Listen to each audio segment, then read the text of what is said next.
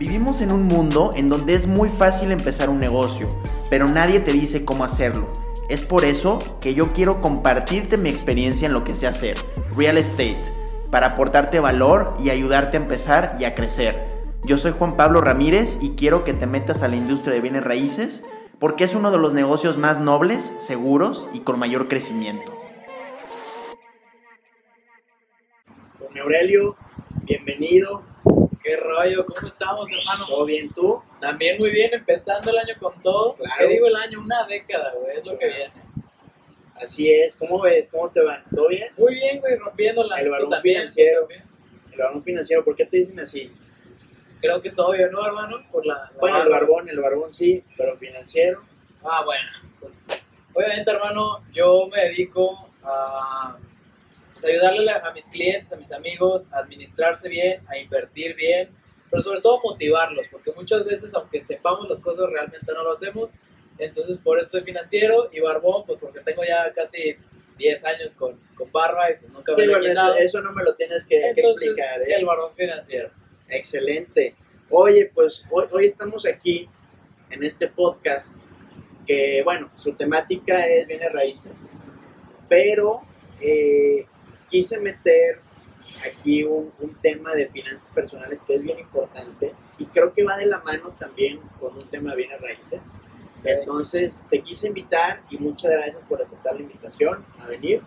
Y bueno, pues primero me gustaría que rápidamente le platicaras a la gente, bueno, quién eres, qué es, eh, ahora sí que tangible eh, lo que haces, de forma tangible qué es lo que haces y que inicies con un tema de cómo iniciar administrándose bien cuando empezamos a recibir nuestro primer sueldo o empezamos a recibir este, pues, nuestro primer dinerito de nuestras empresas o de nuestro negocio.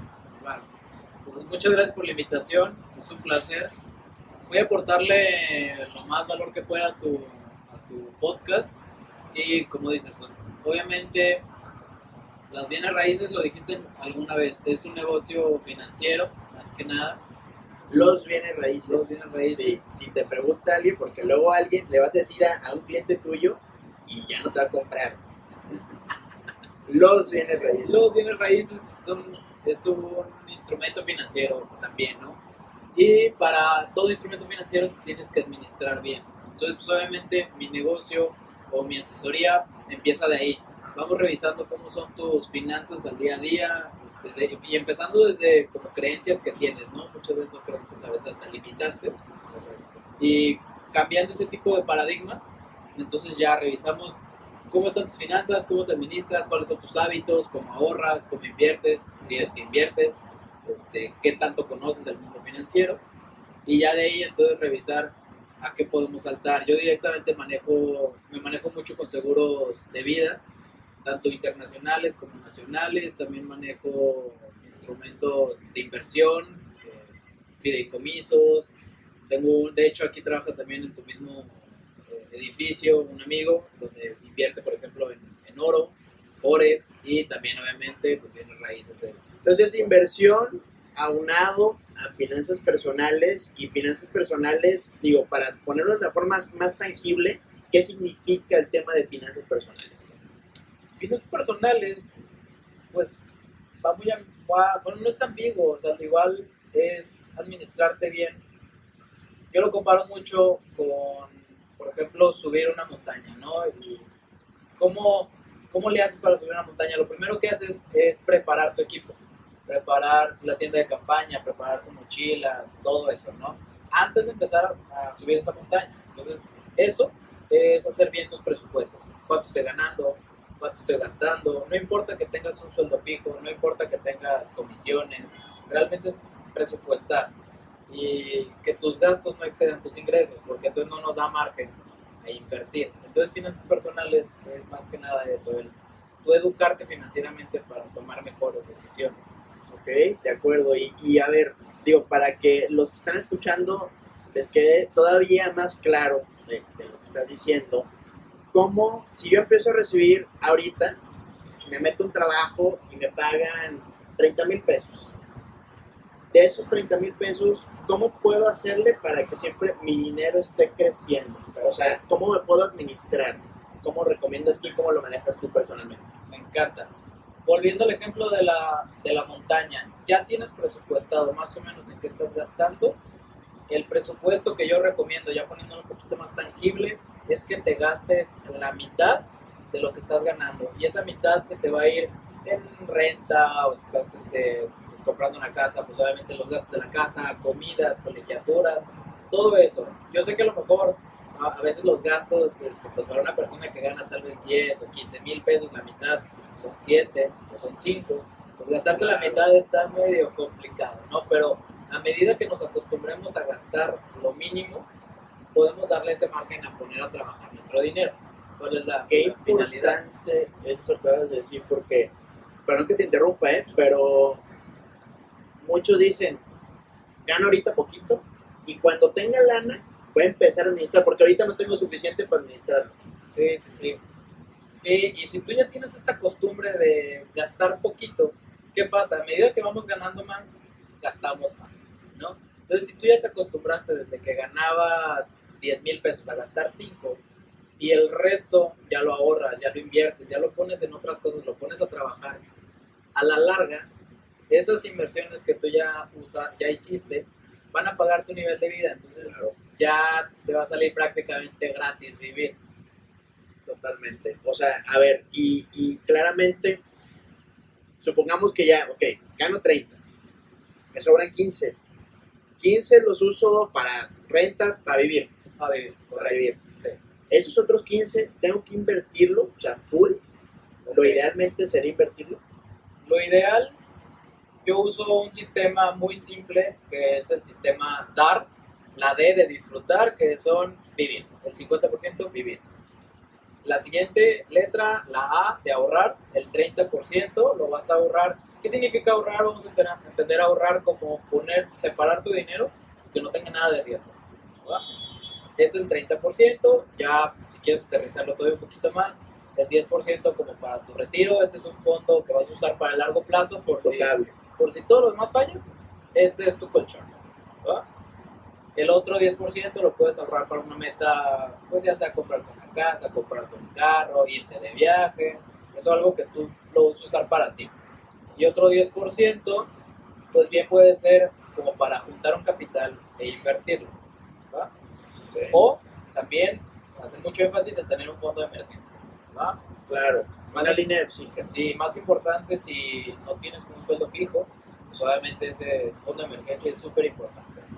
Que sobre todo cuando tienes tu negocio, cuando tienes tu empresa, es bien importante porque no tienes nada asegurado el próximo mes y tienes que tener una línea de oxígeno. Te platicaba la vez pasada que, que bueno, yo me autoeduqué y tengo una línea de oxígeno de un año. O sea, más otros seis meses, cualquier cosa. Que eso, o sea, nadie lo tiene. No, O sea, pues, nadie lo tiene.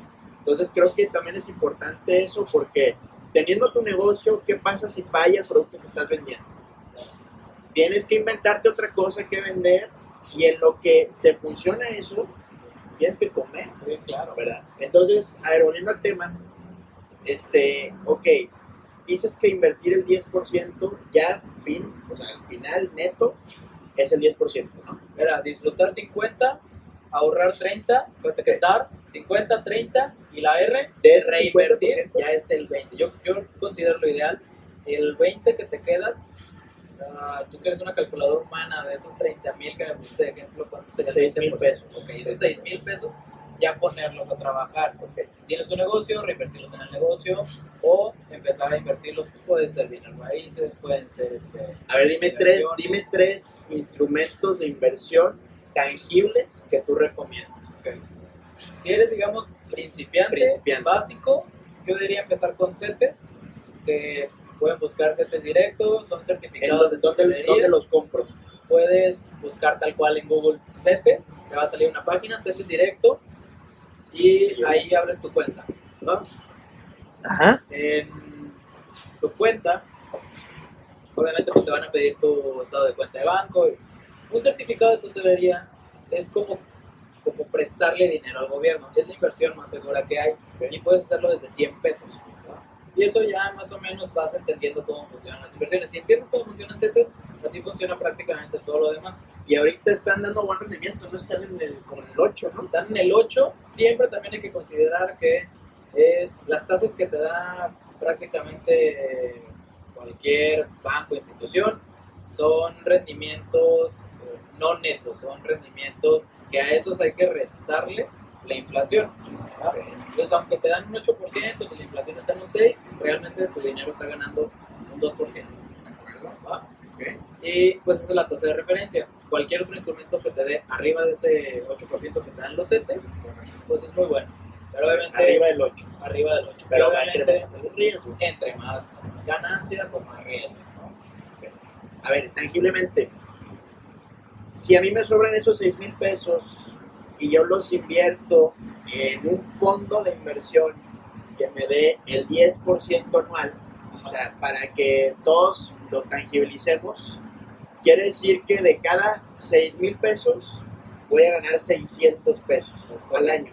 Al año. Ok, a lo mejor suena poco, pero es que si lo tenemos guardado en el banco, o lo metemos a inversión en el banco, Ajá. que nos va a dar 5 o 6%, Sí, si bien o- te vas, te fuiste arriba. pero, pero, sí, me fui arriba, pero hay gente que ni siquiera lo mete inversión, o sea, lo deja ahí guardado nada más. Sí, Entonces, a lo mejor suena poco, un 10%, pero si te pones a comparar, o sea, dejar el dinero ahí guardado, que pierda valor todos los años por la inflación, o, o poner el dinero a trabajar superando la inflación, sí, claro. o sea, aparte es lana que no vas a necesitar de momento. O sea, Sí. como dices, te tienes que acostumbrar desde un inicio a eso, ponértelo como un impuesto, Sí, tal cual.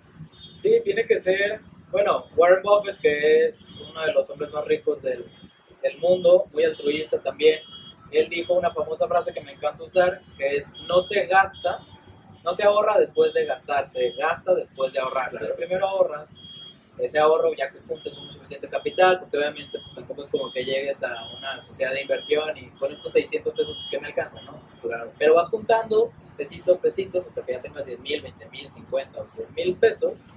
Y ya el resto que te quede de esos 600 que juntas al mes, esos 6 mil que juntas al mes, ya te lo gastas. ¿no? Ok, de Y ya juntas un buen capital, lo inviertes, sobre todo te educas y ya puedes juntar muy buenos rendimientos a lo largo del tiempo. De acuerdo. Entonces, ¿qué recomendación general le puedes hacer a la gente que va empezando a recibir su sueldo? La primera sería que se educaran financieramente. Hay un libro que me encanta, es la Biblia de todos los que nos dedicamos a finanzas. Eh, seguramente lo has leído, es El hombre más rico de Babilonia, Sí, claro. de George S. Clayson. Incluso ahí también toca muchos temas como, como el tema del ahorro, del retiro, de las propiedades o los bienes raíces, que es una inversión muy, muy segura porque al final, y sobre todo cuando es tierra, ¿no? Cuando ya estás invirtiendo en algo que no va a desaparecer, pues es un terreno, agarra muy buena plusvalía. ¿va? Entonces, primero sería educarse financieramente. Si todo en esta vida se trata de dinero, lo más lógico sería educarnos en ello. Partiendo de esa educación, empezarse a, definir como sus, sus límites. Está bien irse de fiesta, pero no, no todos los días, no todos los fines, no gastar sin control. Entonces, definirse sus límites, presupuestar y empezar a invertir. Ahora sí, ya. Presupuestar sobre todo. Creo que eso, y, y la otra vez estaba platicando con una persona y estamos, no sé por qué es el tema de, de finanzas y le está diciendo, oye, pues es importante que hagas tu presupuesto de todo. O sea, tu presupuesto de viajes, tu presupuesto de coches, tu presupuesto de comida, de todo. Y ella me dijo, pues es que eso es ilógico porque simplemente si quiero gastar más, pues me voy a poner la meta de ganar más. Pero es que sí está bien ganar más, claro, o sea, eso tiene que ser la meta todos los días. Pero si no tienes un presupuesto, o sea, el dinero se va como agua, Claro. o sea, como agua se va. Sí, sí, sí. O sea, si ahorita te llegan, si ahorita te caen 100 mil pesos y no estás preparado para gastarlo, o sea, se te va a ocurrir cualquier tontería y lo vas a gastar. Y al día siguiente no vas a tener lana. Qué fíjate. importante es eso. Fíjate qué importante que. Ay, es que sí, me he topado muchas veces con ese comentario que me dijiste. Pues ya mejor invierto cuando gane más lana, ¿no? Entonces, si no sabes administrar 10 pesos, no vas a saber administrar 100 mil pesos, Claro. ¿no? O sea, es, es recíproco, es, es, es muy lógico, pero, pero por eso vuelvo a lo mismo, hay que educarnos financieramente. Totalmente. Oye, este, me gustaría meter un poquito el tema de, de real estate, este, poniéndolo con finanzas personales. Y aquí tú me vas a, corregir, porque el tema real estate también te puede ayudar mucho a curar, sanar y sobre todo a crecer tus finanzas personales. ¿Y cómo es esto? Si no tienes la educación o si no estás acostumbrado simplemente a guardar un porcentaje de lo que ganas, simplemente lo que puedes hacer es meterlo a un fondo de inversión en bienes raíces o puedes juntarte con otros 10 amigos y comprar un terreno, Buenísimo, como hacer tu propio pool de inversión. hacer tu propio pool, pero no con el fin de ganar la gran cantidad de dinero, Sí, con el fin de autoeducarte. claro, ¿verdad? Entonces, si tienes el compromiso todo el tiempo, mensualmente, de pagar una cantidad que vaya dirigida a ese terreno que compraste o a ese fondo de inversión que te obliga a, vas a hacerlo sí o sí. Entonces, creo que real estate puede estar muy de la mano, digo eso para principiantes, los que estén empezando, y ya después pueden voltear a ver otros tipos de instrumentos dentro de bienes raíces también. O sea, ya después pueden voltear a ver en comprar departamentos en pre-preventa, Friends and Family, para después revenderlos, o pueden hacer una estrategia patrimonial este, en rentas. O sea, pueden hacer muchísimas cosas, pero creo que primero es empezar, claro. y creo que la mayoría no lo estamos haciendo bien. Entonces, creo que de, de una o de otra forma es autoeducarnos obligándonos, ¿no? O sea.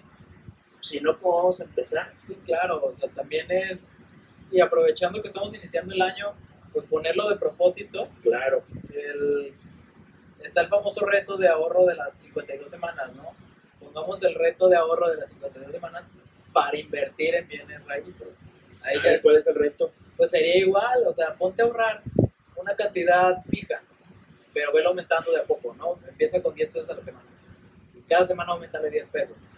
Entonces, Órale. va a ser de poquito en poquito y al final del año a lo mejor ya contaste un buen capital, pero haz ese reto con otros amigos. Pónganse ahora la meta, porque no va a ser de la noche a la mañana.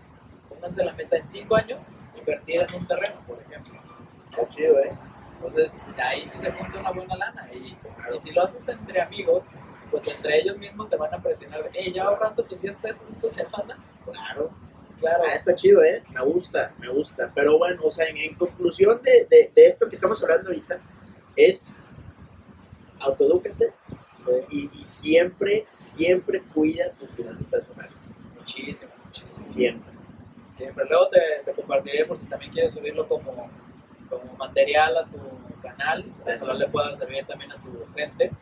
El sistema que uso yo, ya con porcentajes, por ahí también está pintado el tema de real estate, Ah, estaría muy bien. para, porque obviamente pues es no poner todos los huevos en la misma canasta. Claro. Entonces creo que el tema de, de diversificación es bien importante. Yo recomiendo de, lo- de todo el presupuesto que tengas para invertir, si son 6 mil pesos, el 80% de esos 6 mil pesos en algo de bajo riesgo. Ahí pues entraría, entraría, no todo, porque tú sabes que hay cosas en real estate que son de riesgo, pero mucho tema de real estate y un 20% ya de más riesgo, Claro. para no perderlo todo. Que para los que tienen negocio, creo que lo ideal sería de ese 80% meter una parte de reinversión a su propio negocio. Que eso, híjole, es que eso tampoco es, es capital seguro, o sea, eso también es riesgo. Claro. Pero bueno, o sea, creo que tienes que poner en perspectiva, si le meto el 50%, ¿cuánto estimo en un escenario bajo que me va a dar? Para ese rendimiento que obtenga de mi propio negocio, ya lo puedo poner ahora sí en la cubeta de inversión, por ejemplo, del otro 40%. Ok. Entonces, creo que, o sea, en mi punto personal, creo que debe de haber tres. O sea, de ese 80% dividirlo en dos. Uno es reinversión a tu negocio, a los que tienen negocio, y otro ya es inversiones en bajo riesgo, como a la tierra. Comprar tierra siempre va a ser muy, muy conservador. Sí. Siempre, siempre va a ser muy conservador. Si se van a una zona urbana, o sea, tienen que estar siempre dentro de, de la ciudad y dejar de especular. ah, O sea, dentro de 10 años, ¿qué va a pasar a las afueras de la ciudad? Eso no lo sabes. O sea, para los que quieran respaldar su dinero real, compren tierra. Oye, Juan Pablo, y una pregunta y sirve que me va a ayudar a mí. ¿Todas las inversiones en terrenos y tierra son seguras? ¿O qué es, qué es lo que tiene que fijarse una persona antes de invertir en un terreno? Bueno, primero es el tema legal. ¿Ok? O sea, desde luego tienes que verificar que cuando te muestren las escrituras, sí coincide el nombre de las escrituras con el propietario real. ¿Ok? O sea, si exista eh, ese- esa identificación oficial, lo verifiques en el registro público, vayas con un notario a que te oriente, que esté sobre todo libre de gravamen, o sea, que no, tenga ni, que no esté ni hipotecado, que no tenga ningún crédito de por medio, porque sí puedes comprar propiedades que están hipotecadas, Sí. o sea, sí hay, hay un sistema de que simplemente es en el contrato de compra-venta, tú con el enganche que das, se liquida la hipoteca. O puede haber un, pues ahora sí que en la misma escrituración se puede retirar la hipoteca y ahí meter incluso una nueva hipoteca. Así tú lo vas a pagar ahora sí que a plazos mediante una institución bancaria. Entonces, tú te tienes que fijar sobre todo en el tema legal. Ahora, en el tema de dónde comprar, bueno, pues ahora sí que tienes que ver, tú tienes que tener una mira eh, de mucha lógica para saber dónde invertir. O sea, esto también es por lógica, además de asesorarte. Pero si te pones a ver terrenos por el sur, pues el sur ya no da. O sea, el sur ya no hay lugar para donde crecer. Ok. O sea, ya, ya topó. Ya tocó. Claro, ya topó. Pero si volteas a ver el norte, todavía hay mucha cancha para allá. O sea, que lo estamos viendo en el Valle Imperial, en Capital Norte. O sea, lo estamos viendo. Lo que pasó con Valle Real simplemente. Hace 25 años no había nada. No había nada. Y ahorita Sí, sí, sí. allá en el norte es una ciudad. Entonces tú tienes que estar con la mira y con tu cerebro con antenitas de dónde poder invertir. Lo recomendable, y si tienes el presupuesto, es invertir siempre dentro de la ciudad. Siempre dentro. Y tienes también que ver, o sea, y, y te tienes que poner ahí trucha. Te metes a los portales inmobiliarios, y este es un tip muy práctico. Te metes a los portales inmobiliarios. Y tú vas a guardar 10 terrenos Ok. o 10 propiedades de una zona en donde tengas tú visto invertir en un futuro. Ok. Dentro de dos, tres meses tú vas a marcar y vas a preguntar si siguen disponibles. Ok. Si ya no siguen disponibles la mayoría, quiere decir que es una zona en donde se comercializa muy fácil. O sea, es una zona muy caliente, Muy digamos. Entonces, eso también te va a poder dar miras muy efectivas de inversión para el respaldo de tus finanzas. Y ahí yo creo que para también agregar a, tu, a todo este punto que acabas de decir, dijiste, si no tienes el capital, creo que con más razón, entonces fijarnos en nuestras finanzas personales Claro. para juntar dicho capital. Y aunque no tengas el capital, es tu primer empleo, de todas maneras ponte a hacer esos ejercicios, yo diría hasta ponte a hacer el juego, como si ahorita tengo ya 100 mil pesos, ¿dónde invertiría? Y hacer el, ay, voy a invertir en este terreno y marcas al mes. Si ya se vendió ese terreno, pues quiere decir, como dices, es una zona caliente, hiciste una buena inversión. Claro, totalmente. Y aparte, de ahorita se me vino a la mente, hay gente que no invierte porque no ve retornos rápidos. Sí. O sea, o sea de- Sí, cree sí, que deja ahí la lana y, y la deja ahí y no ve su dinero, ahora sí que pues, menos de un año. Claro. Entonces, como recomendación para los que tienen la mira iniciar en temas de finanzas personales, yo lo que les recomiendo es busquen un fondo de inversión distinto a los demás, porque todos normalmente inviertes y al año te lo regresan. sí. busquen un fondo de inversión en donde los retornos puedan ser mensuales, trimestrales, semestrales o anuales. Entonces, si tú inviertes, por ejemplo, 50 mil pesos y te da un rendimiento neto del 10%, ya puede ser, digamos, el 11.5 menos retenciones, el 10%. Entonces, tú todo el tiempo vas a estar recibiendo. Si invertiste 50, vas a tener 5 mil al año, vas a tener tu rentita al mes, más o menos de 480 pesos. Pero ya es una rentita que te estás pagando y esos 480 gástatelos. Sí, si claro. quieres, gástatelos. Ya después, cuando estés recibiendo un poquito más, a lo mejor guarda el 10% y reinviértelo. Sí, sí. Pero, pero creo que ese rendimiento creo que también debe de ser como un premio por haber guardado ese capital. Porque el capital no te lo estás gastando. Ese sí hay que reinvertirlo al 100%. No sé qué opinas tú, pero el capital siempre hay que reinvertirlo al 100%. Claro, Pero los rendimientos del capital, puedes gastártelo si quieres. Lo ideal es reinvertirlo también. Sí, para que crezca, pero, pero ahí para, para cerrar el círculo, pues fue con lo que abrí la conversación, ¿no? Si tú te acostumbras a gastar, perdón, a gastar 5 mil pesos de los 10 que ganas y tus, tus inversiones ya te están generando 500, pero tú sigues con el hábito de seguir invirtiendo, pues esos 500 dentro de un año van a ser ahora 1000, y dentro de dos años ya van a ser ahora 2000, y ahora van a ser 3000. Va a llegar un punto donde tus rendimientos, sin gastarte el capital, como dices, ya te pagaron tu vida. Entonces ya tienes una beca para vivir y ya ahora sí te puedes enfocar a disfrutar la vida, ¿sabes? O pues empezar poco a poco a aumentar tu nivel de vida. Ahora, si quieres ser, digo, ya, ya viéndolo a miras a futuro, para los que son muy ambiciosos, si quieres ser parte del 1% del mundo, ¿sabes cuánto te tiene que dar de rendimiento? ¿Cuánto capital tienes que tener y cuánto te tiene que dar de rendimiento anual? ¿Sabes cuánto?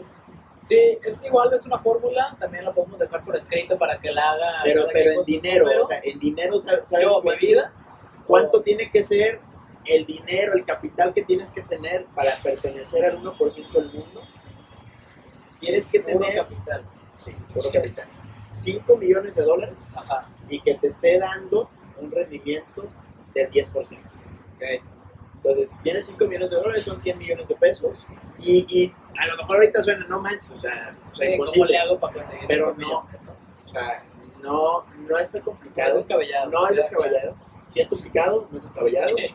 Este, pero simplemente si tienen un negocio, o sea, con ponerse un impuesto de ahorro, pueden lograrlo. Sí, O sea, imagínate, ya, teniendo 100 millones de pesos, tienes un rendimiento del 10% anual, son 10 millones de pesos. sí. ¿Te parece bueno, o sea, de puro rendimiento, estar recibiendo más o menos como 700 mil pesos al mes? ¿Al mes? Claro, Ese me hace poco, pero, pero yo soy muy ambicioso, Bueno, chao. está bien, ¿para qué te Pero yo creo que si todos hacemos este ejercicio en nuestras casas y ya sabemos cuánto gastamos de pura estilo de vida, ¿no? Y lo multiplicamos por 12 y luego eso ya hacemos la, la fórmula para saber cuánto es el capital que necesito, creo que también nos puede ayudar a motivarnos a empezar a contar este ahorro para llegar a tener esta beca. Y, Claro. dices, tal vez no son 5 millones de dólares ahorita, porque pues, no gastamos 700 mil pesos al mes, pero si gastas 10, obviamente 10 mil pesos no son 5 millones de dólares lo que tienes que contar, es mucho menos y es mu- mucho más alcanzable. Ya que lo alcances, Claro. lánzate al segundo nivel. Y eso es bien importante, o sea, ponernos metas a corto plazo, porque, digo, ahorita dije algo muy ambicioso, pero, pero creo que sí se puede llegar, pero poniendo escaloncitos para poder llegar a, o sea, porque volvemos a lo mismo, si no empezamos con lo que tenemos, nunca vamos a poder llegar a hacer lo que queremos, o sea, eso es un básico. Pues el tiempo es oro, Juan Pablo, así que yo creo que lo más importante es empezar a hacer las cosas ya. Claro, empezar ahorita y no esperarnos a la siguiente quincena, ¿no? Con lo que nos quedó ahorita en esta quincena ya empezar a, a repartir esos porcentajes y empezar a guardarlo. Porque entre más pronto hagamos las cosas, más rápido alcanzamos esas metas, ¿no? Totalmente. Pues gracias por tu invitación. Al contrario, Aurelio, gracias por venir y a ver, di tus redes por si te quieren seguir. Claro, mira, me pueden encontrar obviamente en Instagram como arroba el barbón financiero, en Facebook próxi- próximamente también como el barbón financiero. Tengo, bueno, subo muchos artículos en LinkedIn como Aurelio Arellano, me pueden buscar, agregar, mandar mensaje personal, preguntar cualquier cosa o pues obviamente mensajes por Instagram. Claro que los contesto. Me gusta mucho atender a mis clientes, amigos y fans. Todo dar. Sobre todo fans, ¿verdad? Sobre todo fans. Eso. Pues gracias, mi Aurelio. Ahí seguimos y gracias por, por darte la vuelta por acá. Buenísimo. Luego nos vemos entonces.